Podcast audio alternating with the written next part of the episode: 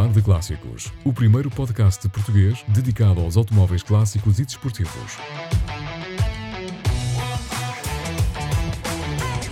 Com Filipe Matias e João Vale. Hoje não vamos falar de clássicos, recebemos João Carlos Costa, o homem das mil histórias sobre automóveis. Está na hora. Vamos falar de clássicos? Olá a todos e bem-vindos ao último episódio desta temporada do podcast Vamos Falar de Clássicos, o primeiro podcast português dedicado exclusivamente aos automóveis clássicos e desportivos, comigo Felipe Matias e com o grande João Val. A brincar, a brincar, hoje recebemos o nosso trigésimo convidado e isso só por si merece ser alvo de muita felicidade, muita animação e muita festa por aqui. Olá João, olá a todos. Olá, Filipe, olá aos, aos, nossos ouvintes. É verdade, já, já lá vão 30, já lá vão 30 episódios de Vamos Falar de Clássicos e nada melhor do que celebrar os 30 episódios com um convidado de luxo, alguém que eh, entra no, muitas, por muitas das nossas casas através da televisão para os aficionados do, do, do automóvel e dos desportos motorizados, que é o João Carlos Costa. Ele é de facto uma pessoa fantástica e só temos a agradecer ter aceito o convite do programa para vir aqui tertuliar connosco. E a conversa foi tão boa e tão longa que, uh, por esse motivo, uh, nem vamos ficar aqui muito tempo à conversa no início do programa, como habitualmente fazemos, e vamos já passar para a entrevista, sem, no entanto, dizer-vos que temos uma novidade sobre o futuro do Vamos Falar de Clássicos e por esse motivo fiquem connosco até ao final do programa para saber o que está a chegar. Um abraço especial ao Ruben Maris, ao Mactostas, ao Luís P. Moraes, Hedgerg, Tiago XPTO, Fernando R. Matos e o Mrs. Me and I, que nos deixaram as reviews de 5 estrelas no Apple Podcasts. Um grande abraço especial para eles. Quanto a todos vós também, muito obrigado por estarem desse lado e a ajudar o programa a crescer. Não custa nada, é só deixar 5 estrelinhas no Spotify ou as mesmas 5 estrelinhas e uma review, que muito agradecemos no Apple Podcasts. É a melhor forma de ajudar o programa a chegar a mais entusiastas de automóveis antigos e desportivos. E se quiserem estar sempre a par do que vai acontecendo, dos novos episódios, de recomendações do programa, só têm que clicar em seguir para não perderem pitada do que vai acontecer. Vamos à conversa com João Carlos Costa e no final já regressamos para, para falar do futuro do Vamos Falar de Clássicos. Vamos embora, Vamos João. Vamos a isso. Vamos embora. Vamos Falar de Clássicos é um podcast gratuito que está disponível nas principais plataformas de streaming do planeta. Se gosta do que está a ouvir, deixe-nos uma avaliação no Spotify e comente o nosso conteúdo no Apple Podcasts e Google Podcasts. As reviews de 5 estrelas serão lidas no programa. E neste último programa desta temporada do Vamos Falar de Clássicos, recebemos um homem que pode ser considerado o campeão dos podcasts, das entrevistas, das aparições públicas. Ele tem uma voz irreconhecível e está em todo o lado. Ex-jornalista, comentador, amante de miniaturas. O João Carlos Costa é um homem que dispensa apresentações e há quem diga em Portugal que até já é mais conhecido do que alguns pilotos sobre os quais ele escreveu. Vamos ver.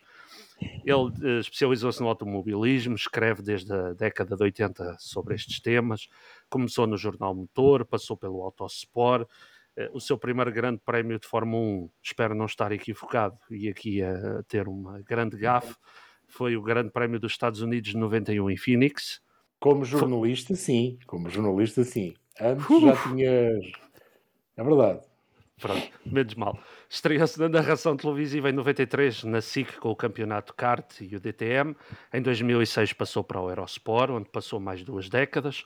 Foi o narrador da primeira emissão de sempre daquele canal em português. Depois seguiu-se a aventura na Eleven. Hoje está na Sport TV, onde é comentador de Fórmula 1 e dá uma mãozinha no WRC. E onde normalmente tem que estar a trabalhar enquanto todos estão a almoçar durante a Fórmula 1. João, uh, é um apaixonado da velocidade pura e dura, das corridas dragsters, do Dakar, e uma das maiores tristezas que teve na vida foi a partida prematura do Domingos Piedade. Uh, ainda hoje recorda o Domingos com, com muita saudade e com aquela pena de nunca ter gravado as memórias dele para, para lançar o livro que seria o best-seller português dos, dos automóveis? Para já, uh, obrigado pelo convite. Olá a todos. Uh, sim, uh, é uma das minhas mágoas, é infelizmente não termos conseguido, eu e o Domingos, fazer o livro que andávamos a cogitar já há algum tempo e que seria uma espécie de memórias a duas mãos, ou se quiserem a duas cabeças, ehm, sobre o nosso percurso comum, mas sobretudo o percurso do Domingos, que é muito mais importante do que eu, uh, em termos de, daquilo que fez pelo, pelo automóvel e pelo desporto automóvel em particular. É, é sem dúvida um, uma enorme mágoa, uh, primeiro vê-lo desaparecer, era um bom amigo com o qual tive excelentes momentos, não só uh, a comentar corridas, mas de interação pessoal entre dois amigos, e de não ter conseguido escrever o livro, é verdade. Já agora, só uma precisão: eu já tinha feito grandes prémios uh, antes desse Grande Prémio de Phoenix de 91.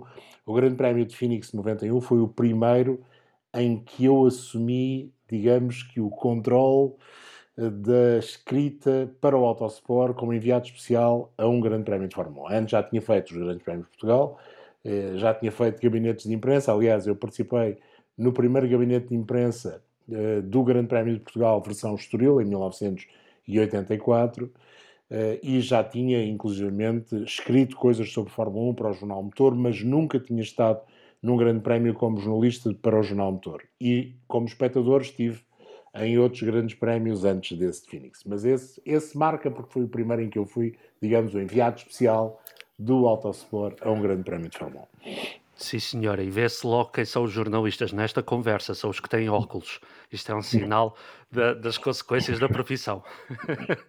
o, Exatamente. João Carlos, onde é que vai buscar toda a energia para estar em dezenas de podcasts, programas, uh, até, até às vezes encontros com a comunidade, como vai haver na, na Vila de Benavente, uh, uhum. penso que este mês, não é? Onde é, que, onde é, que, vai buscar toda. Ah, esta sexta-feira, ok. Onde é que vai buscar toda essa energia para, para estar perto das pessoas que. para quem, para quem trabalha? Filipe, eu, eu sinto-me sobretudo um privilegiado. Eu tornei uma paixão de miúdo numa profissão. E eh, ainda hoje aconteceu ligarem alunos de uma, universidade, queriam uh, fazer uma entrevista comigo, queriam falar para um trabalho que vão fazer sobre aquilo que é ser jornalista, sobre o mundo da Fórmula 1, e eu tenho sempre muito cuidado em, em dizer que sim. E acho que é a melhor maneira de eu, digamos, responder àquilo que este, esta profissão, ou se quiserem, os automóveis, me ofereceram enquanto pessoa. Portanto, não, não, para mim não é um esforço. Para mim continua a ser a mesma paixão do, do miúdo que uh, lia o motor e lia o automóvel e que o pai trazia para casa e que me fez apaixonar pelas corridas. Hum, eu sempre, eu sempre fui jornalista, enquanto jornalista e documentador, não de comércio e indústria, mas de corridas. A mim o automóvel interessa-me muito, mas interessa-me sobretudo como máquina de competição. E não é que eu não gosto de automóveis, obviamente gosto e gosto muito de automóveis, mas o automóvel para mim tem a vertente competição. E portanto, digamos que é um bocadinho espalhar a mensagem. Uh, obviamente, como profissional, eh, tenho o maior prazer de divulgar aquilo que faço e também o faço muitas vezes para isso mesmo, para, para, dar, para dar exposição àquilo que é a minha profissão, mas eh, na grande, grande, grande maioria das vezes é, é um desafio que aceito sempre porque é partilhar a paixão do, das corridas e dos carros, basicamente. E é uma, é uma observação curiosa porque é muito o que os nossos convidados nos dizem, que os automóveis, acima de tudo, dão-nos esta... É como se pertencêssemos todos à mesma tribo. Verdade, é uma tribo. Como se fosse é uma, uma língua própria, só nós é que a falamos e só nós é que a, é que a é, entendemos. É, é, e é muito engraçado porque nós, nós nos últimos anos temos visto chegar ao desporto motorizado, sobretudo por causa da Fórmula 1, uma série de gente nova e que não tem a ver absolutamente com a idade. Claro que também há muita gente nova de idade, mas espectadores novos, fãs novos, e que são confrontados com um fenómeno que é eles descobriram o desporto automóvel através de uma ferramenta chamada Fórmula 1. E quando chegam, E, eu este ano tive a oportunidade, quando a Sport TV começou a dar os ralis do Campeonato do Mundo, todas as especiais, nos dois primeiros ralis fui eu que fiz, Monte Carlo e Suécia, quantidade de mensagens no Twitter e até mensagens pessoais noutras redes sociais que eu recebi de pessoas a dizer ah, isto é fantástico, eu, eu não fazia ideia que havia estes ralis, não fazia ideia que havia este tipo de desporto, porque tinham acabado de chegar ao fenómeno de desporto motorizado via Fórmula 1. Portanto, digamos que também por aí é importante acolher essas pessoas que chegam de novo. Eu costumo dizer que aqueles que chegaram via o Drive to Survive, se em cada 10 que chegarem ficarem dois ou três, é ganho. São mais dois ou mais três. E, portanto, muitas vezes há a tendência natural de dizer ah, estes fãs não interessam, estes fãs trazem a futebolite. Não trazem nada. Estes fãs trazem uma maneira diferente de ver desporto. E somos nós que enquanto comentadores, eh, temos de nos adaptar. E, e, o trabalho que vocês, como amadores ou não, fazem com os podcasts, com os programas de rádios em rádios regionais, com os podcasts, que muitas vezes quem ouve são os amigos, é mesmo esse, é espalhar ainda mais a mensagem. Eh, eu, eu fui confrontado, não há muito tempo, quando foi o, o Red Bull eh, em Lisboa, o, aquele, aquela exibição em Lisboa, eu fiz de speaker oficial e várias pessoas vieram ter comigo e muita gente dizia-me isso, que gosta de divulgar eh, o desporto motorizado. E se vocês hoje em dia têm uma ferramenta que eu não tinha quando tinha 15, 16, 20, 30 anos, que é este espaço das redes sociais, a possibilidade de fazer um videocast, a possibilidade de fazer um podcast, a possibilidade de fazer pequenas coisas pôr no Instagram, a possibilidade de ter um canal no YouTube, a possibilidade de criar páginas no Twitter ou no Facebook ou em qualquer rede social para divulgar a minha mensagem, que é a mensagem para todos. E, é, e eu acho que essa é a parte interessante também deste novo público que está a chegar. Nós nós, os mais velhos, temos de nos adaptar a um público novo, porque eu não vou estar cá muito mais tempo.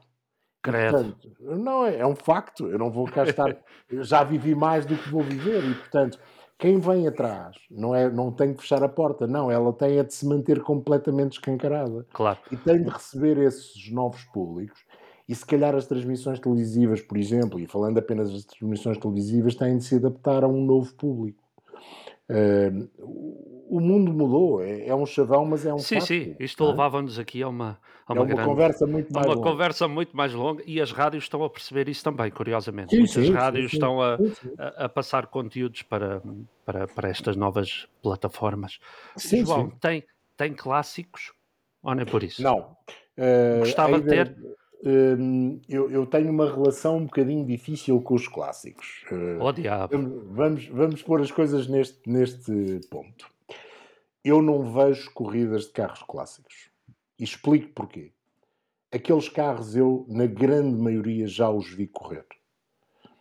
E já os vi correr normalmente melhor bilhados do que hoje em dia são faz-me confusão ver alguns clássicos que eu nunca vi e que nunca existiram.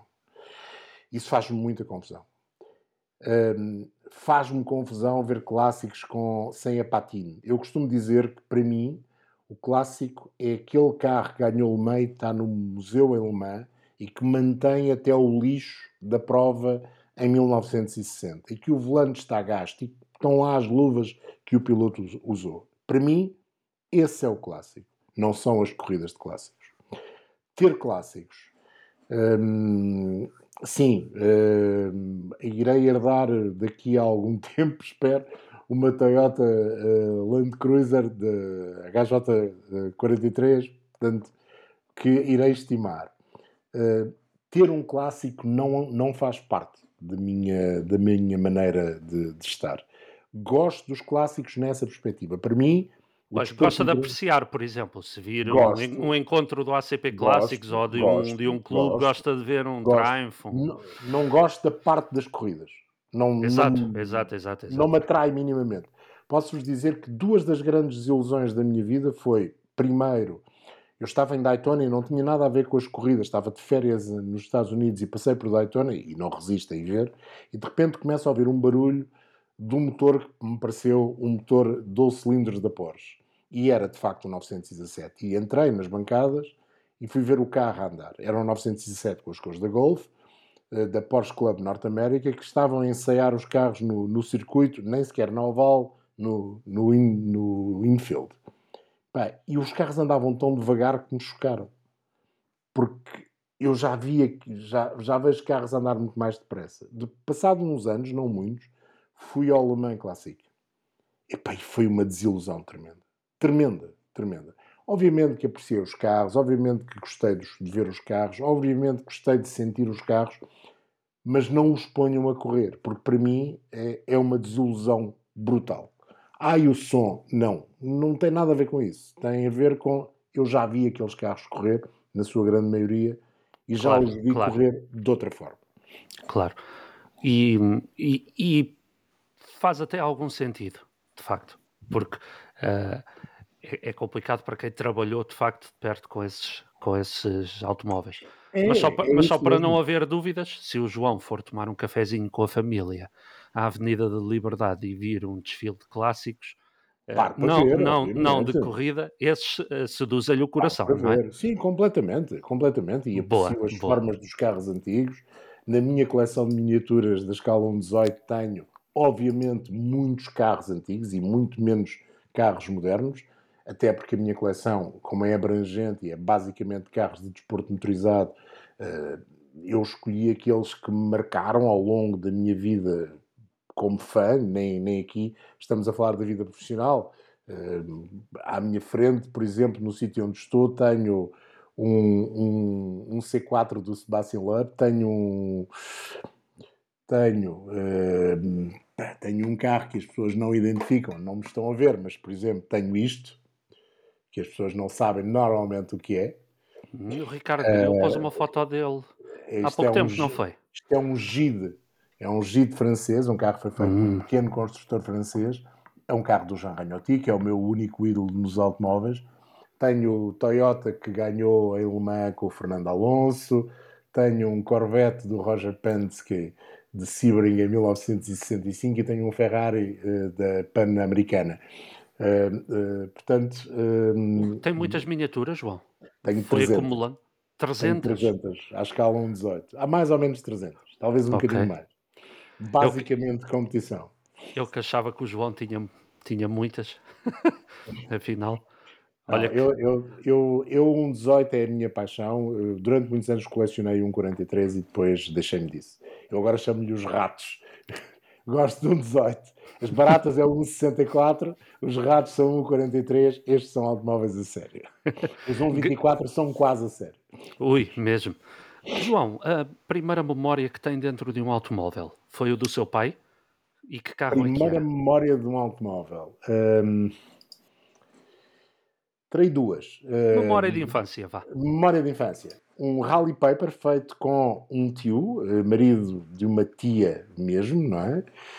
um rally paper uh, que decorria eh, mais ou menos aqui na, na, região onde eu vivo, na região Saloia, em Mafra, por acaso não foi em Mafra, foi ali na região da Malveira, em que, uh, para ir aos 10 minutos do rally paper, eu estava de rodas para o ar, ou o carro estava de rodas para o ar e eu de pernas para o ar. Era um Vosley 1100, uh, lembro-me como se fosse hoje, foi o meu primeiro acidente de automóvel. Outra memória, uh, o meu pai tinha uma particularidade, só gostava de uh, viajar à noite. Ou quase só gostava de viajar à noite.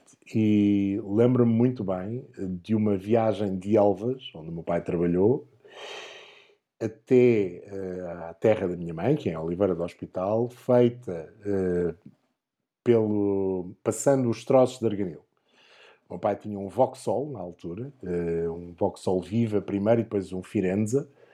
Um, e, e, nós fizemos a viagem fazendo os troços de arganil de terra. Pampilhosa, uh, arganil, pronto. Era uma maneira diferente. Meu pai gostava, obviamente, de corridas. E era uma maneira diferente. De noite, eu e ele, os dois sozinhos. Eu teria para aí oito ou nove anos, não, não tinha mais do que isso. Mas são talvez as duas primeiras grandes memórias uma menos boa, mas que não me colocou medo de, dos carros, outra hum, não só porque estava com o meu pai, mas porque digamos que era uma maneira diferente de viajar. O meu pai tinha essa particularidade, fazia as viagens de maneira diferente. Uh, como é que esse Wolseley deu a, deu a cambalhota? Não era o João que ia, não eras tu que não, ias a conduzir, não é? Não, não, não, não, não era. Okay. Não era. Uh, mas uh, já não me lembro muito bem. Lembro, sei a estrada, ainda não há muito tempo passei nessa estrada. Ela, a estrada fica nas traseiras da Malveira. É uma estrada estreita, ainda hoje é uma estrada estreita, com umas bermas um bocadinho baixas. Acredito que devemos ter ido à, à Berma e capotámos depois de ir à Berma. Não, esse detalhe já não tenho, mas lembro-me perfeitamente de estar no carro ao contrário pela primeira vez na minha vida ter um acidente de automóveis. Muito bem. Tem um carro de sonho? Tenho. Tenho. Estranhamente. E, e é um carro... Estranhamente. É um carro antigo. Estranhamente. Uh... Ahá, culpado. E, e queria o ter para o ter dentro de casa um okay. Ferrari 365 GT B4 Daytona que seria a minha mesa de sala de jantar ideal. Hum, ok. Olha, essa eu nunca tinha ouvido. Quase que fiquei sem palavras agora. Mesa de jantar. É assim, já com os aquele... vimos pendurados, já vimos pilotos com, com Fórmula 1 pendurados, já vimos. Fantástico. ok. É um carro que marcou, mas há vários, há vários carros que ao longo dos anos me marcaram. Um, e, eh, e, posso olhar aqui para, para a minha coleção, talvez o carro mais bonito de, de corridas para mim seja o BMW 3.0 CSL. Na, versão Grupo 5 até prefiro a versão Grupo 2. Sempre com as cores da BMW, o branco e as riscas tricolores. Um, o Renault 5 Turbo, sobretudo o Maxi Turbo. E sobretudo se tivesse sido guiado pelo Jean Ragnotti. Mais... Um, o Porsche Moby Dick. Tudo o que seja um grupo 5, contem comigo. Uh, sem exceção. Muito bem. O Capri Zack Speed, uh, o, os Porsche Moby Dick, os 935, os, o 3.5 CSL Grupo 5, o Turbo, que é lindíssimo, com aquela decoração, sobretudo. Dos protótipos, há dois que gosto particularmente. Uh, o Bentley Le Mans em 2003, acho lindíssimo. E antes disso, o Ford P69. Para mim é o carro de protótipos mais bonito de sempre. Toda a gente gosta muito do Ferrari P4, eu gosto mais do, do Ford uh, P69.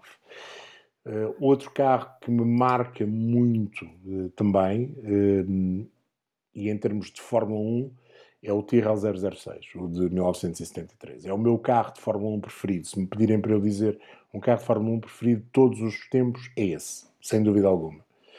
Ainda que para mim o meu carro preferido é aquele que eu ainda não vi.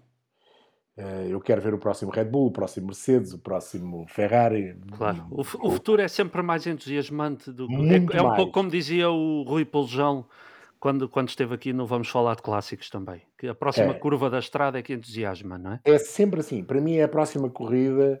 É... Não é que eu não gosto de contar as histórias do antigamente, mas lá está as corridas do antigamente, a corrida de ontem, serve para contar uma história uh, e serve para perdu fazer perdurar o tempo. Mas aquilo que me interessa é ver a próxima corrida, é contar a próxima corrida, é descobrir o novo carro, o futuro campeão do mundo, o, a futura categoria, uh, aquilo que a FIA vai fazer daqui a 10 anos com os regulamentos. É, é sempre o futuro, nunca o passado. Mas isso é, uma, é algo que está comigo desde sempre. Nunca olhei para o passado com, com saudade. Devo ser o único português que não tem saudade. Pronto. Mas, uh, mas é assim. Nunca. Para mim, o passado é uma história, não é uma saudade.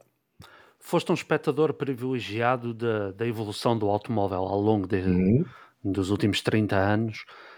Um, consegues dar-nos uma análise da tua percepção, como é evidente, de se era isto que tu idealizavas quando, quando tinhas menos de 30 anos, era esta mistura de eletrificação com motores mais pequenos, era... Era, era, hum. o, o automóvel para ti evoluiu como tu o sonhavas eh, quando eras evoluiu, miúdo, por exemplo? Evoluiu num capítulo que a mim me agrada, se calhar pela idade, que é a dimensão, o espaço. Eu lembro-me de fazer várias viagens em carros que me sentia um bocado claustrofóbico. Hoje em dia, raro é o automóvel que nos dá essa sensação de claustrofobia. Temos espaço, seja à frente, seja atrás, temos ergonomia com espaço suficiente. Se calhar, em algumas situações, eu não sou totalmente contra os SUV, mas se tiver de escolher entre um SUV e um monovolume, escolherei sempre o monovolume. Uh, nunca, ainda não percebi muito bem para que é que um SUV serve. O monovolume eu sei para que serve. Serve para transportar pessoas, serve para é um faz tudo. O SUV não é um faz tudo. O monovolume é. Porque podem dizer, ah, mas o SUV vai fora de estrada. Hum, não vai. O SUV vai ao mesmo sítio onde vai o monovolume. Eh, portanto, nesse aspecto, digamos que o, aumentar das, das formas me agrada. Acho que há no, no automóvel de hoje em dia, e nós sabemos porquê, uma uniformização das formas que me desagrada. Hoje em dia os carros são basicamente todos iguais e toda a gente tem de ter um SUV. Faz-me confusão. Um, em termos de motorizações, eu nunca olhei para o barulho dos carros como um fator importante. Nunca foi para mim um fator importante. Mesmo nas corridas. Portanto, a ideia, ah, porque agora os motores são mais pequenos. Eu, eu, aquilo que me agrada nos carros de hoje em dia, sobretudo nos carros de caixa automática, é haver potência sempre que é preciso. Se a caixa automática for uma caixa bem escalonada, e algumas são, e já não é preciso ir às marcas premium para as descobrir, acho que isso serve o condutor da, menor, da melhor maneira. O, o prazer da condução é algo de relativamente relativo, não é? Acredito que, que, que exista e que deva existir, mas hoje em dia nós vivemos numa sociedade em que o, o automóvel é um meio de transporte e, sobretudo, por uma nova geração, e a nova aqui já é uma geração com 40 anos ou, ou, ou, menos de 40 anos, é um meio de transporte que nos leva do ponto A ao ponto B. E quanto mais e, eficiente... E, e, o que é para ti prazer de condução, João? Prazer de condução é andar numa estrada fantástica. É, é a viagem, não é o prazer de condução, é a viagem. É muito mais que o prazer de condução. Para mim é a viagem é usar o automóvel como elemento de liberdade para me levar de um ponto A ao ponto B, não apenas por ser o ponto A ao ponto B, não é para levar de casa ao trabalho e do trabalho para casa, é para me levar do ponto A a um ponto B que se calhar eu nem sei qual vai ser, mas que me permite ir descobrindo. É o prazer da viagem. E não, não estamos aqui a pôr apenas e só a estrada ser sinuosa ou ser uma estrada nacional e não pela autoestrada. Não. É o prazer da viagem pura e dura. Pode ser o prazer de uma viagem rápida, pode ser o prazer de uma viagem lenta, pode ser o prazer de, de do descobrir também. O descobrir o inesperado. Isso, é isso. Pode ser o prazer do fora de estrada ou numa fantástica estrada de asfalto que nós temos muitas em Portugal. É muito isso. É esse lado. Não é bem aquela coisa, agora vou meter terceiro e depois meter quarto e acelerar e curvar mais depressa, não. O prazer é o prazer da viagem. Eu, eu costumo dizer que deixa essa parte, eh, essa parte mais desportiva deixava para as pistas e para as provas. Uh, para mim é o prazer da viagem. E continuo a gostar muito de viajar de carro. Exatamente, que era o que eu ia. O... Hoje em dia é um luxo. Hoje em dia é um luxo, infelizmente, não é? Pois, Hoje em dia tornou-se mais caro ir a Madrid de carro do que ir de avião. O que é um contrassenso ainda que seja um transporte público, obviamente, mas se eu meter quatro pessoas no carro, se calhar ainda vou gastar mais dinheiro que se meter essas mesmas quatro pessoas num voo uh, low cost para Madrid e de volta. Sem dúvida. O, quando vais a um restaurante, ainda consegues passar despercebido ou já é impossível? Sabes que hoje em dia, eh, eu durante muitos anos vivi da minha voz, nesse aspecto.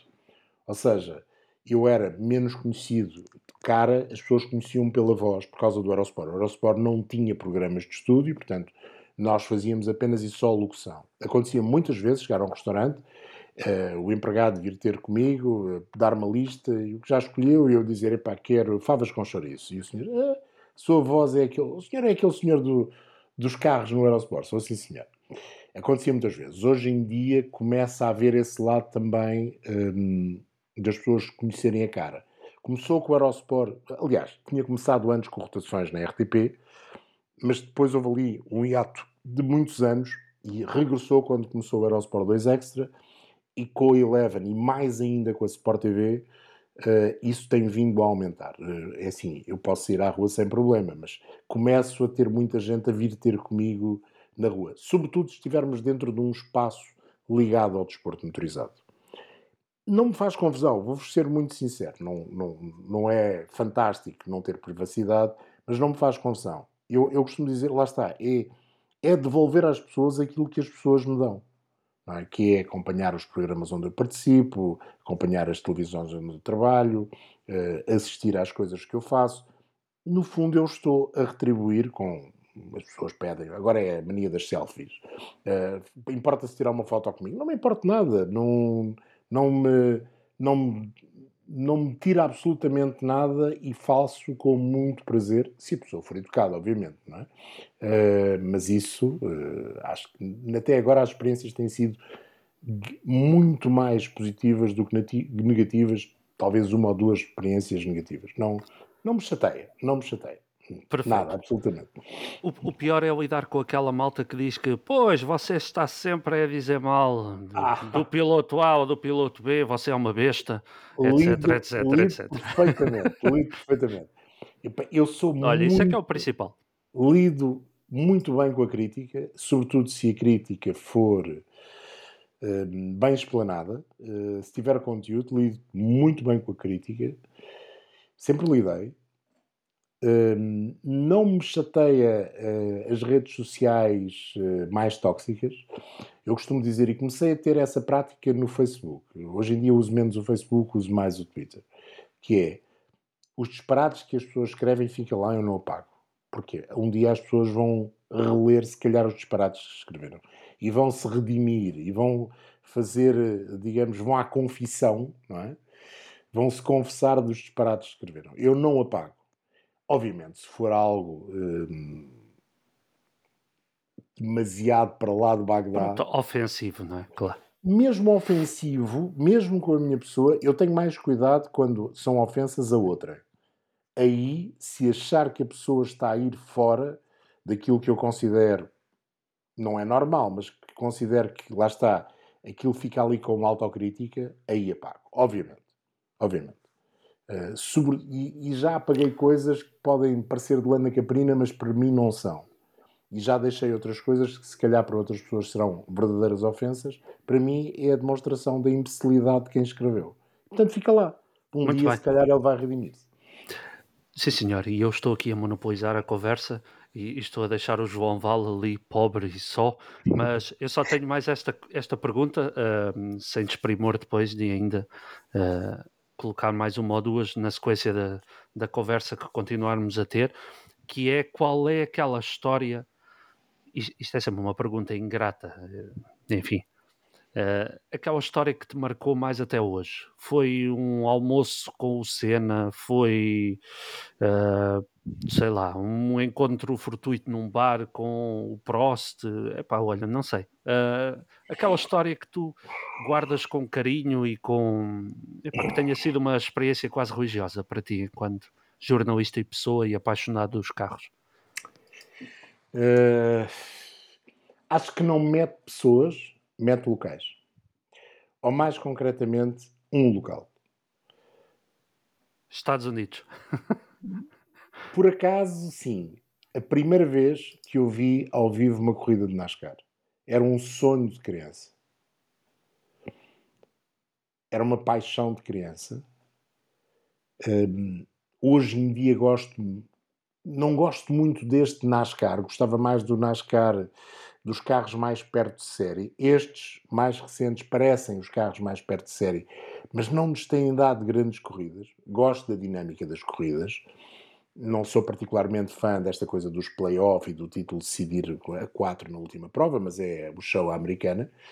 Já me habituei, portanto, já estou, já estou aí, já estou, digamos que, no rumo de, daquilo que é a aceitação. Mas foi a primeira vez que fui a Daytona. Foi um impacto, um impacto muito grande. Era um sonho de criança. Era um sonho ir aos Estados Unidos, era um sonho vir uma corrida de NASCAR por acaso, a primeira corrida que vi nem foi de NASCAR, foi as 24 horas de Daytona. Depois, na, na 15 dias depois, fui ver um, a corrida de NASCAR, as 500 milhas. mas talvez tenha sido isso. Relativamente a pessoas, é engraçado. Como eu não tenho ídolos, a não ser o Jean Ragnotti, e nunca, uh, já estive com ele, mas, mas nunca trabalhei com ele, nunca tive de fazer um, um relato, se calhar não tenho assim nenhuma situação que me marque muito. Com exceção a uma. Pá, e que se calhar é difícil de explicar. E foi talvez o momento de um dos momentos de maior felicidade que eu tive a comentar uma corrida. A vitória do Alex Zanardi em Osha Sliba na corrida do WTCC. Pá, vieram umas lágrimas aos olhos, garantidamente. Por causa de toda a história, eu conhecia bem o Zanardi, pá, fiquei tristíssimo com o que sucedeu, com o acidente, e agora de novo mais triste ainda com este mais recente. Toda a recuperação dele, vê-lo sentado num carro, vê-lo ganhar uma corrida, para mim foi brutal. Engraçado. Superação pessoal. Sim. Uh, não vivido no sítio, mas vivido à distância, um dos grandes momentos foi uh, estar a comentar as 24 horas de Le Mans 2020, quando o António e o Felipe discutiam a vitória nos LMP2, em carros diferentes e ter aquela sensação pela primeira vez na vida, não me interessa quem ganha. Pá, ou vai ganhar um português ou vai ganhar um português. Não quer saber. É uma sensação que nós portugueses não temos a facilidade de ter nas corridas. Não nos acontece muitas vezes. Lá está. Ali eu estava perante uma situação que pouco me interessava. Gosto dos dois, sou amigo dos dois. Não interessava. Sabia que ia ganhar um português. Em condições normais ia ganhar um português. E isso deixou-me particularmente feliz. O pódio do Tiago Monteiro em Vila Real, o primeiro pódio do Tiago Monteiro em Vila Real é, é marcante. Bem, depois há, há, pequenas coisas. A primeira vez que estive no pódio em Monza, uh, ir ao pódio de Monza, ir ao pódio do Le e olhar cá para baixo, mesmo não havendo nada, não é? Portanto, foi num dia de não corridas. Uma sensação muito especial e que dá para perceber aquilo que os pilotos que lá vão sentem quando aquilo está o mar de gente pequenas coisas, não, muito mais do que uma entrevista, muito mais do que. É, nós, nós percebemos o sorriso, o sorriso disse tudo. Pá, o é, encontro é, é, é, tens a sorte de fazer aquilo que gostas Olha, e quer, queres é um, um exemplo muito engraçado? Claro. Uh, 1993, Grande Prémio do Canadá, jantar num restaurante que eu acho que ainda hoje existe, em Montreal, chamado Leitoal de l'Océano, de portugueses, que tem, tinha, na altura, não sei se ainda tem, os pastéis de nata fantásticos, para além de comida portuguesa, e de repente ver o Senna, que estava numa mesa à parte, com os seus amigos brasileiros, vir ter à mesa dos portugueses e uh, felicitar-nos pelo nosso trabalho uh, e gostar do nosso trabalho e, e, e, criticar, naquele caso, foi o Zé Miguel Barros, porque o Zé Miguel Barros tinha tido pouca emoção, ele fazia para a RTP, na isto foi depois da, da famosa vitória em Donington, a pouca emoção que ele tinha empregue à, à vitória do Ayrton Senna no final da corrida. Mas lá está, são pequenos momentos que vão para lá das corridas e que te marcam pelo lado pessoal. Uh, obviamente me agradou saber que o Senna lia aquilo que eu escrevia no Autosport e que ouvia aquilo que a RTP uh, eh, fazia. Estás a ver? Pequenas coisas. Curioso. Que não, que não, é, não é fantástico, não é se calhar uma grande experiência de vida, mas, mas marcam. Mas e é marcam. é engraçado para ver como as coisas mudaram. Aquela, sim, sim. aquela ideia de, e até se recuarmos mais, mais atrás, não é? Aquela ideia do Jackie Stewart acabar uma corrida no Mónaco e ir uh, beber um café com os amigos. Não. Quer dizer, este, este isolamento natural Quer, que mais, houve do, do... Mais factos. Olha, coisas das Era corridas diferente. sem ser das corridas. Pá, uma, duas fantásticas viagens de carro, uma guiada pelo Eric Van der Poel, outra guiada pelo Domingos Piedade. Uh, e as duas concorridas em autoestradas, uma na Bélgica e outra na Alemanha concorridas na autoestrada, não é muito bonito dizer estas coisas, mas, mas foi fantástico. Ir a, Já prescreveu. Ir a 200 e muitos eh, entre Nuremberg e Stuttgart e de, de Mercedes 1.9, aquele AMG 2.3 tinha asa grande, o Evo 2, e, e, ter um carro atrás igual a dar toques no, na traseira, que era o Klaus Ludwig, que queria fazer corridas com o Domingos e a partir daí nem vos conto. ou ir para Spa com o Eric Van der Poel, de BMW, e de repente haver corridas entre um BMW e um Ford, com o Ford a ser guiado pelo Bertrand Gachot. Ainda hoje estou para saber como é que chegámos vivos a Spa, mas chegámos, pronto, lá está. Fazem, Incrível. São histórias para o livro que eu um dia irei escrever. Um dia. Se calhar nunca estamos, vou escrever. Estamos todos a aguardar. É, mas Sem dúvida. sentados. Sentados. Estamos bem sentados e bem acompanhados, por isso podemos aguardar. É verdade, é verdade. Ora bem, então João, bem-aja mais uma vez por, por estar aqui connosco e de facto uh, é, é, interessante ver e, e, já tivemos aqui muita, muita gente e, e, e toda, toda a malta ligada ao mundo do, dos comentários desportivos e, de, e do, do, jornalismo que dizem exatamente que, que, que, o melhor é o que está para vir. Uh, o João Carlos Costa, aficionado, o aficionado pelo desporto uhum. automóvel, atualmente a Fórmula 1 que, que, comenta é a sua grande paixão? Não tenho uma única paixão. Isso é um problema para mim. Porque uhum. eu, uh, eu vou ser muito sincero, eu gosto de todo o tipo de. Desde que tenho um motor, eu gosto. Hum, há uma disciplina que eu não perco tempo a ver e devia se calhar perder, que é o karting. Não acho piada nenhuma a corridas de karts. Não acho. Pronto. É uma, é uma mala pata. Não é mala pata, mas é algo que não me atrai ver. Uhum. É uma parvoíce, se calhar, porque ali é que se formam os pilotos e, e, portanto, eu se calhar devia até ver mais. Não sou grande fã. Não sou enorme fã de fórmulas uh, de promoção. A partir da Fórmula 3, sim, mas até aí não sou grande fã, mas gosto de todo o tipo de corridas. Portanto, não, não me é difícil gostar uh, da, Fórmula 1, não me é difícil gostar do EC, critico muitas coisas numa, noutra, gosto de rallies, gosto de dragsters, gosto de NASCAR, gosto de, dos super, supercars australianos, uh, adoro os recordes de velocidade, estou louco para que haja de facto mais um recorde de velocidade. As Speedweeks, para mim, é durante aquele período das Speedweeks, passa a vida a tentar saber o que é que há de novo, que resultados é que é, quem, em classe é que se bateram recordes de velocidade. Lá está, porque para mim, e isso é algo que é, é exatamente o oposto que se passa com o barulho. Para mim, o barulho não é fundamental. O que é fundamental para mim é a velocidade eu gosto de corridas porque um carro vai do ponto A ao ponto B, seja num circuito, seja numa estrada, seja numa pista de dragsters, seja onde for, em menos tempo do que outro. Okay. Para mim, a paixão das corridas tem a ver com a simbiose entre a velocidade, o cronómetro, se quiserem, e a velocidade. É essa parte que me atrai nas corridas. Um, não é muito mais do que isso, é a velocidade. Uh, sem dúvida alguma. O saber que um carro é mais rápido do que o outro. Uh, exemplo concreto, fiquei louco o final da corrida no domingo porque teve aquele bocado para ver quem é que ganhava o, terce o, o, o terceiro, terceiro lugar. lugar. Lá está, porque há o, o, tal elemento de velocidade. Quem é que vai chegar mais depressa da curva número 12 à linha de meta? É isso que me apaixona. Uh, é engraçado, podia ser outra coisa qualquer.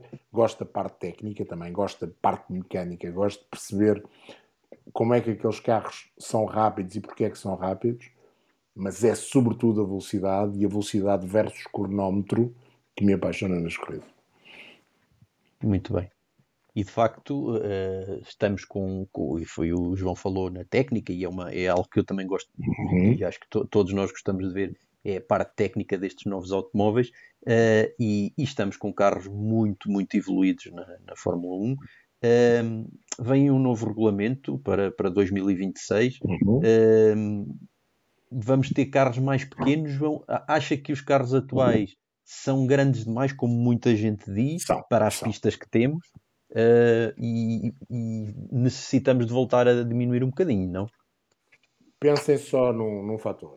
Qual é o carro de série que tem 2 metros de largura e 5 metros Nenhum. e meio de comprimento? Pá, e o Maybach. Ou então uma daquelas americanices. Americanices, uh, sim. Muito americanices. Portanto, estes Fórmula 1 têm muito pouco a ver, obviamente que os Fórmula 1 nunca foram parecidos com carros de série, mas têm muito pouco a ver até em dimensão com aquilo que é uma dimensão normal de um automóvel. Os carros precisam de ser mais pequenos vamos ver como é que eles ficam mais pequenos. Mais estreitos já percebemos que vão ficar. Mais leves é uma vontade intrínseca de todos de os tornar, só que quando se quer que o carro debita 430 cavalos de potência elétrica, aquilo tem a ter de baterias, não, é? não, não há milagres. Onde é que se vão pôr aquelas baterias todas? É a minha pergunta, fazendo, tentando fazer um carro mais leve e mais pequeno. É o desafio. Quer ver o regulamento, quer ver os carros. Lá está a tal situação do eu quero, quero, quero ver, quero saber como é que vai ser. Gostava. Hoje em dia é impossível, com o nível de segurança que os fórmulas estão obrigados, é impossível ter carros de 500 kg. Impossível. Impossível. É impossível ter carros com menos de 4 metros ou 4 metros e meio, porque não se vai voltar a pôr os pés dos pilotos à frente do eixo dianteiro. E estamos a falar só de forma. Exatamente. Não, é? não me parece que seja esse o caminho a seguir. Claro. Mas também não me parece que o caminho a seguir seja um carro que com combustíveis pese mil quilos. É um contrassenso. É um contrassenso. Para um Fórmula 1. E não precisam ter 5 metros e meio, não precisam ter 2 metros de largura. Não precisam, isso não precisam. Apesar de todos os sistemas da unidade motriz, apesar de todas as necessidades que é preciso colocar no carro em termos de eh, regras de segurança, de superfícies de impacto, estruturas eh, de defesa, digamos, do, da integridade física do piloto, mesmo assim não precisamos ter carros tão grandes. Acho que nesse aspecto há um passo a dar. Carros menores mais leves, o mais leve possíveis, sem pôr em causa a segurança do piloto. E, e se calhar hoje em dia já teremos materiais que permitem fazer isso. Ainda há bocado eu dizia, eh, os pés do piloto à frente do eixo dianteiro. Com as tecnologias que nós hoje temos, é possível voltar a isso? É possível fazer uma estrutura de impacto frontal que permita que os pés do piloto, mesmo à frente do eixo dianteiro, estão a salvo de lesões? Não tenho ideia. Não tenho conhecimento para, para isso, mas se calhar é. Se calhar é. Mas para isso é preciso estudar. Acho que a FIA nos últimos anos se aponta onde tem sido muito, muito pragmática e positiva na análise que faz são as análises dos acidentes. E tem conseguido trazer coisas boas, tem conseguido muito mais do que panaceias, tem, tem conseguido dar passos concretos. Agora, isso tudo tem sido com um custo, que é peso e dimensão. Dimensão. É possível dar esses passos sem que isso custe peso e dimensão? Não sei. Sim, a, a dimensão, acima de tudo, porque estamos, ficamos com algumas pistas que, mais míticas e mais da, da- europeias, no fundo, a perderem lugar para outras. eh, Mas, mas eu acho que Também. aí tem mais a ver com aquilo que são os contratos do, do que propriamente. com, O Mónaco, questões económicas. no Mónaco não se ultrapassa desde os anos 60. Sim, Ah. isso, sim, o Mónaco é, Mónaco é um caso à parte. é um caso à As parte. outras pistas europeias que hoje em dia estão no Campeonato do Mundo de Fórmula 1, todas elas têm dimensão para receber estes carros. O eu acho normal, mesmo num calendário com 24 provas, eu acho que não se deve ir além das 24, 25 já começa a ser uma loucura. Hum, não é normal, apesar da base também ser aqui na Europa, a base das equipas, não é normal que dessas 24 provas haja 10 no continente europeu. Agora, temos de perceber é, há outras provas noutros continentes que estão, primeiro, que haja promotores interessados, países interessados, que haja condições para o fazer. Eu não gosto muito de misturar desporto com política e não sou dos mais críticos eh, relativamente a isso. Epá, mas há situações que é difícil de engolir. Não é? A Fórmula 1 não pode servir para justificar eh, países com governos eh, totalitários, etc. Vamos lá ver, sempre justificou. Nós temos, nós falamos hoje de Arábia Saudita, é o mero exemplo, ou do Azerbaijão. Mas esquecemos que a Fórmula 1 esteve em Portugal no tempo do Salazar e em Espanha no tempo do Franco. Do Franco, claro. Não, nunca ouvi ninguém falar nisso, como sendo algo de menos bom e menos eh, para a imagem da Fórmula 1 não foi degradante como agora se fala relativamente a esses regimes. Eram regimes Não, na, ditatoriais. na altura não havia essas preocupações também. Ora Não- bem, lá está. Pois, lá a está. questão o, é o que valia era Lá o está. desporto e a, e a adrenalina E e, eu- as máquinas e o continuo- resto, o resto eram, eram outros Eu 300. continuo a ser muito para separarem as duas coisas, mas há situações em que é impossível separar as duas coisas. Agora, percebo que a Europa não possa ter muito mais provas que os outros, que os outros continentes, ainda que a base uhum. esteja aqui. Acho que estamos, nesta altura, as 8, 9 provas são um equilíbrio certeiro. Podemos fazer rotatividade nas provas da, da Europa. Eu gostava que isso acontecesse. Uhum. Eu gostava. Podemos fazer rotatividade em provas no continente norte-americano? Acho que também pode acontecer. Podemos ajustar o calendário para uma situação mais zonal? Sim, ainda que haja algumas dificuldades que têm a ver com, um, inclusive, questões relacionadas com o clima, por exemplo, é? com, com estações do ano.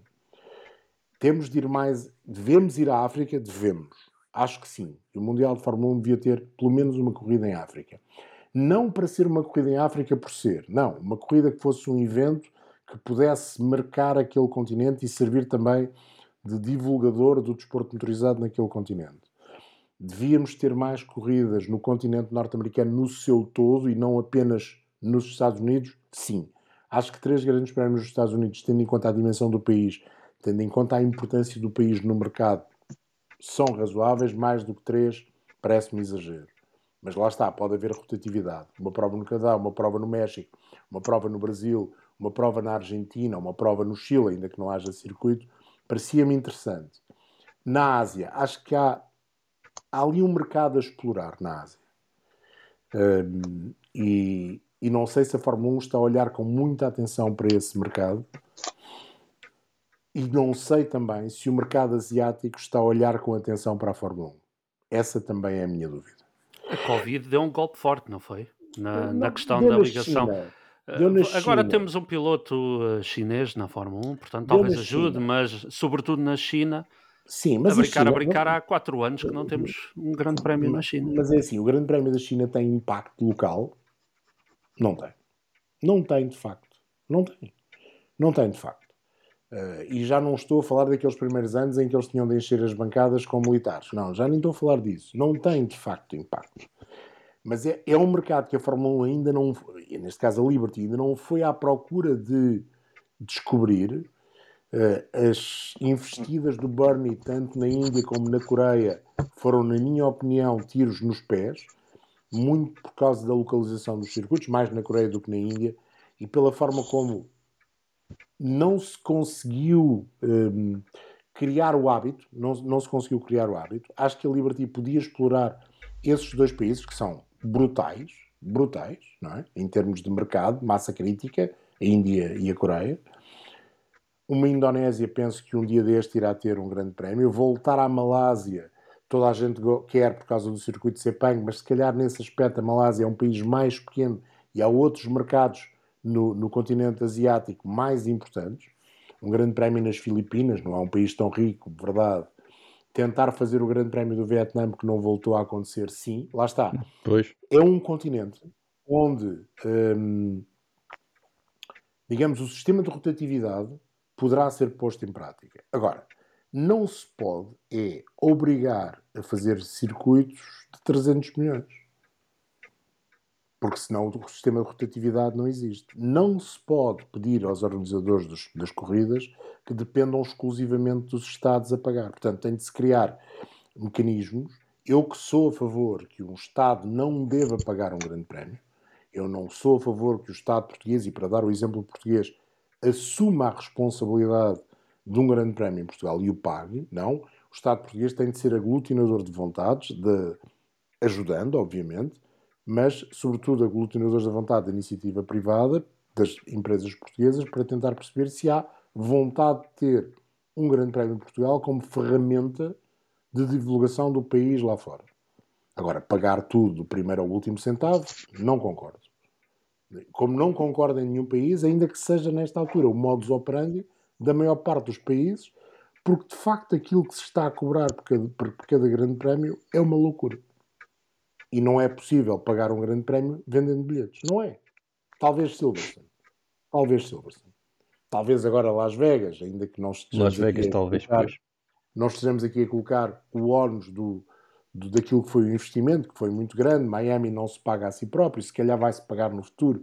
Portanto, o Estado pode ajudar, não deve pagar, e por tudo. Mas é preciso criar mecanismos para ser mais barato ter um grande prémio e para abrir essa possibilidade de haver rotatividade em vários continentes. Eu acho que a Ásia e a América, nesse aspecto, também têm de entrar no jogo, a Europa, naturalmente, porque é aquela que tem mais tradição. Não me chocaria ver um ano o Grande Prémio em Portugal e outro ano o Grande Prémio em Espanha, não me chocaria absolutamente nada. Não me chocaria ver um ano o Grande Prémio na Bélgica e outro ano o Grande Prémio na, na, nos Países Baixos, ou em França e no outro ano na Suíça. Não, não, vai, não vai acontecer. Não me chocaria. Mesmo se isso significasse perder alguns marcos uh, que fazem parte da história. Uh, toda a gente quer que Silverstone se mantenha, toda a gente quer, eu incluído, que Monza se mantenha, mas se calhar um dia vai deixar de ser possível, até porque aquilo que Monza hoje em dia oferece, não é a pista, mas a envolvência da pista, já não é padrão para coisíssima nenhuma. E o espectador hoje em dia é muito mais exigente. exigente. Eu fui quando lá fui em 82. Olha, o tempo está, está aqui a contar a uma velocidade. Eu não sei como é que fizemos isto, mas já estamos a falar quase há uma hora. É verdade. João Val, uh, podes continuar, uh, mas, mas a ver se, se vamos uh, não, começar. Só, Senão daqui a pouco o João tem, deixa, um, tem um, deixar aqui não, não, um ataque cardíaco né? do outro lado. Deixa... Vocês é que têm o tempo limitado. Deixar aqui uma, um, uma, uma, pergunta ao João e, e, obviamente que como, como fã da Fórmula 1 para, para fecharmos aqui o tema Fórmula 1 João, esta época foi uma época de um domínio avassalador de um homem e de uma uhum. máquina quem é que daqueles 20 magníficos há ali alguém que pode bater este Max Verstappen a curto, médio prazo? Uh, ou vamos ter aqui uma, um, um, binómio vencedor até 2026, pelo menos, uh, sem, sem dúvida alguma? Olha, é a segunda vez que respondo a essa pergunta hoje. Uh, e vou responder da, da mesma maneira que respondi da primeira vez. Que é, o que é que fez a força do Red Bull? O Red Bull e o Max Verstappen. É um binómio. Não é um carro só, é um binómio entre um carro e um piloto, como aconteceu muitas vezes no passado, em que as coisas casam de uma maneira que fica muito mais difícil aos outros uh, conseguir derrotá-lo. Uh, obviamente o carro tem de ser bom e este Red, é, Red Bull é excelente, mas o piloto tem de saber tirar partido ao máximo deste carro e torná-lo fácil. E é isso que o Max tem feito. O Max tem tornado este Red Bull um carro fácil. O que é que este campeonato tem de muito singular? Tem que, das outras quatro equipas que mais se aproximam em termos de performance, e também acontece o mesmo no outro pelotão a seguir, nenhuma dessas equipas conseguiu ter um carro que fosse pelo menos razoável em todas as pistas. Havia sempre uma pista onde o carro funcionava bem e a outra a seguir, e aqui o a seguir é relativo, onde não funcionava. Portanto, eram a Mercedes, a Ferrari, a própria McLaren no início do ano para agora e a Aston Martin viveram um ano de montanha russa. Umas vezes no topo, outras vezes em baixo, umas vezes no topo, outras vezes em baixo. O que é que isso fez? Fez com que o Red Bull e o Max Verstappen, que eram competentes em 99% das pistas, houve ali aquela situação de Singapura, mas é uma situação singular, pudessem dominar o campeonato da forma que ele foi dominado. Mas é sobretudo culpa dos outros, não tanto culpa daquilo que a Red Bull fez, ainda que a Red Bull tenha feito um grande trabalho. O que é que eu espero no próximo ano? Espero que a McLaren continue esta senda de ganho de competitividade quase anormal, poucas vezes vista pois. na Fórmula 1 por parte de um carro, que convém não esquecermos que no final da segunda prova do Campeonato do Mundo a McLaren ocupava o último lugar da tabela dos construtores. Agora já não chegará ao top 3, mas está em quarto e, e daí não vai sair. Não, não, chegará, quer dizer, matematicamente, ou aritmeticamente, melhor dizendo, ainda é possível lá chegar. Mas à partida não irá chegar. À partida não. O, o, o Aston Martin começou muito bem, cresceu, agora tivemos esta versão 2 menos 1 e novamente o carro funcionou. O Ferrari tem sido uma montanha russa. O Mercedes, basta ouvir as declarações se nós formos pegar nas declarações do Toto Wolff a cada um dos grandes prémios, e só para usar as declarações do Toto Wolff, vemos um, a forma como o seu discurso vai evoluindo entre agora é que é e este carro é uma porcaria, não merece ganhar corridas. Essa falta de constância do, desses carros fez com que a vida do Max fosse ainda mais facilitada. O que eu desejo para o próximo ano é que Ferrari e Mercedes, que à partida vão apostar em novos conceitos, aerodinâmicos, se calhar até de suspensão, façam um trabalho que lhes permita ter um carro ganhador. E não basta ter o Ferrari do início da temporada passada, porque o Ferrari do início da temporada passada confrontava-se com o Red Bull que ainda não estava no ponto. É? Que a Mercedes consiga finalmente, se calhar abandonando este conceito ou revisitando este conceito de uma forma diferente, ter um carro que seja capaz de tornar a equipa eficiente. E uma coisa que eu tenho notado na Mercedes é que a Mercedes estava tão habituada a ganhar que o facto de não ganhar os torna menos eficientes. E uhum. vão-se descobrindo pequenas coisas. As paragens nas boxes. Eles não precisavam de fazer paragens nas boxes rápidas. Agora precisam. Já em 2021, houve algumas corridas onde as paragens nas boxes não foram tão boas por parte da Mercedes e isso acabou por lhes custar, não digo que o título, mas custou-lhe ali dois ou três segundos em algumas corridas dificultando a vida ao Lewis Hamilton, e nos dois últimos anos tem-se visto, tem visto que nesse aspecto a Mercedes está muito atrás, e nem sequer é só da Red Bull ou da McLaren, está atrás da Ferrari em muitas coisas. Pronto. Portanto, a Mercedes tem de voltar a ter um carro ganhador para ser uma a equipa eficaz que sempre foi a partir de 2014. A Ferrari é, é, é assim, a Ferrari tem os meios, tem as pessoas, tem tudo. Depois tem a questão da imprensa local, tem o diz que diz-se, o viver das emoções dos resultados. Mas se eles tiverem um produto competente, tudo isso é esquecido. O exemplo da época Schumacher é, é apenas isso ou um. É? E a Ferrari sabe o que precisa. Tem nesta altura talvez o melhor motor, em termos de débito de potência, em termos de tração também me parece estar muito bem, até se calhar demasiado bem, por isso é que aqueles pneus também acabam muito rapidamente, mas a, a Ferrari tem de mudar o conceito também. Acho que as duas marcas vão optar por conceitos aerodinâmicos muito parecidos com o do Red Bull, com conceitos de suspensão muito parecidos com o Red Bull, e isso poderá fazer a Red Bull ter mais dificuldades. Há algo que eu não consigo não consigo ter ideia precisa se uh, tem consequência ou não. Esta perda de horas de túnel de vento e de CFD da Red Bull durante a temporada de outubro do ano passado ou outubro deste ano terá tido mais influência no carro de 2023 ou terá mais influência no carro de 2024? Ou seja, a Red Bull conseguiu deixar de trabalhar no RB19 para fazer o RB20 a partir de maio de facto não tivemos muitas evoluções do RB19 e, e esse tempo menos uh, de menor disponibilidade do túnel de vento de CFD foi todo emprego no 2020 ou não? Porque se não foi todo emprego, se calhar o 2020 poderá não ser tão competitivo por falta, digamos, de, de avaliação daquilo que são as simulações uh, que é possível fazer hoje em dia. Acho que não será assim, acho que eles estiveram uhum. mais mais uh, interessados em envolver o, RB, o RB20 para a próxima temporada. Agora, o que todos esperamos é a aproximação dos outros. E no segundo pelotão a mesma coisa. Nós queremos que a Alpine mostre que é de facto a equipa da Renault e que esteja a lutar pelas melhores posições. Gostávamos que a Williams voltasse às posições que já teve no passado, como a McLaren está agora a evoluir para um caminho mais positivo. Gostávamos todos disso. Mas também no segundo pelotão, se nós formos ver, este fenómeno da montanha russa também aconteceu. Também com aconteceu. Tauri, com a Haas, com a Alfa Romeo, com a Williams, também andaram ali para cima e para baixo. Este, este renascer da Alfa Tauri nos últimos três grandes prémios é um bocado à escala o renascer da McLaren, não é? À escala da Alfa Tauri. Claro que sim. Vamos ver e, com a, e esperamos todos com, continuar a, a, a, a, seguir e a ver esta grande modalidade com, com, os comentários do nosso amigo João.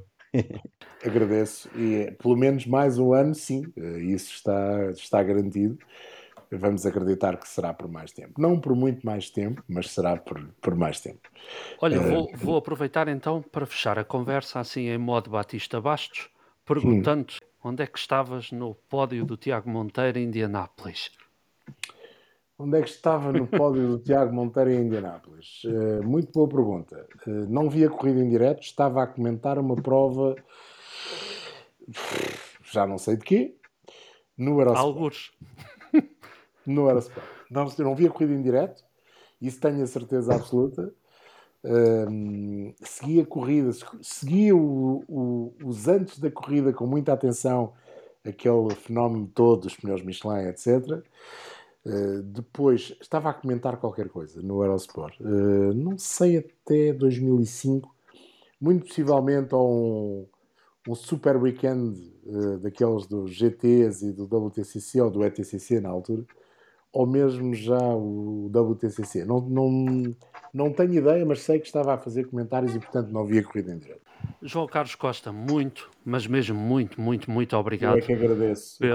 por teres, teres aceito o desafio do João Val para vires ao, ao nosso humilde podcast, contar também um bocadinho das tuas histórias e conversarmos aqui um bocadinho. Eu acho que não poderia ter havido melhor forma de terminar esta terceira temporada do programa senão a conversar com um homem que, ui, dava para estar aqui três horas ou quatro e, e ainda sobrava assunto. Ainda por cima fala muito, ainda por cima fala muito. o dom da palavra nasceu contigo. Muito obrigado. Muito, muito obrigado, João. Um grande abraço, muito obrigado. Um abraço também para vocês. Partilhe connosco as suas histórias, memórias e curiosidades envolvendo automóveis clássicos. Escreva-nos para vamos falar de clássicos podcast@gmail.com e esta hora parece que passou num ápice. O João Carlos Costa é de facto uma pessoa com muita tarimba, com opinião formada e com muitas histórias para contar sobre o, o mundo dos automóveis e de certo que foi uma boa conversa para a despedida deste último episódio desta temporada. E agora a tão esperada uh, novidade. Como sabem, uh, este é um podcast gratuito feito por Carolice e, acima de tudo, João, por alguma amizade que, que nutrimos os dois e, por vezes, estas ideias de, surgem de repente e, e olha, não, nem imaginámos no que é que no, no, no sarilho, entre aspas, em que nos íamos meter. Um, epa, a verdade é que quando começámos o, o Vamos Falar de Clássicos, começámos o programa precisamente porque uh, não havia nenhum podcast feito em português e para, para o público português dedicado exclusivamente aos, aos automóveis clássicos e a promover estas conversas com, com, com possuidores de clássicos, com os clubes, e foi daí que surgiu este desafio do, epá, se ninguém está a fazer, vamos nós experimentar. Uh, estávamos longe de imaginar que isto iria correr tão bem, que iríamos ser tão bem recebidos aí fora por toda a gente que nos está a ouvir, que iríamos ser ouvidos por muitos milhares de pessoas por todo o globo, que é extraordinário. Um grande abraço, muito, muito forte para vocês. Um, a verdade é que isto acaba por ser um passatempo e é uh, feito fora de horas, uh, enfim, muitas vezes a, a custo do, da vida profissional e da vida pessoal, sobretudo, e um, infelizmente não vai ser possível continuar a manter o, o podcast no ar. No entanto, não queremos ir embora assim de uma maneira tão uh, arrepiantemente fria como, como o gelo da Serra da Estrela e por isso decidimos que pelo menos até ao final do ano, até ao Natal, vamos fazer mais cinco episódios da que será a quarta e última temporada do Vamos Falar de Clássicos. Aproveito também desde já para vos informar que estamos a trabalhar arduamente em transformar estas 35 conversas, as 30 que tivemos e mais as 5 uh, eh, que, que vamos emitir até ao fim do ano, vamos adaptar estas 35 conversas num livro muito interessante que estamos a preparar e que vai agregar estas memórias e todas estas histórias do programa para ficar de forma acessível e para memória futura uh, nas, nas prateleiras de, de todos vós. E, e, pronto, é um work in progress. Queremos apenas agradecer-vos pela, pela amizade, pela simpatia. Por isso, vamos a uma quarta temporada uh, que arranca a 23 de novembro. Ou seja, vamos ter aqui um hiato no dia 16, na próxima semana, e regressaremos dia 23 com a última temporada do Vamos Falar de Clássicos que espero que seja uma festa para todos, que seja uma conversa animada e que possamos todos desfrutar em pleno desses últimos momentos deste programa que tanto, tanto gozo e tanta alegria nos deu a fazer e, e espero que nos acompanhem também nessa viagem. Um forte abraço a todos. Até daqui a 15 dias, dia 23 de novembro, regressamos com a quarta e última temporada. Até lá, não vamos falar de clássicos, vamos passear de clássicos. Um grande abraço a todos. Um abraço a todos, é verdade. Um abraço, tudo bom.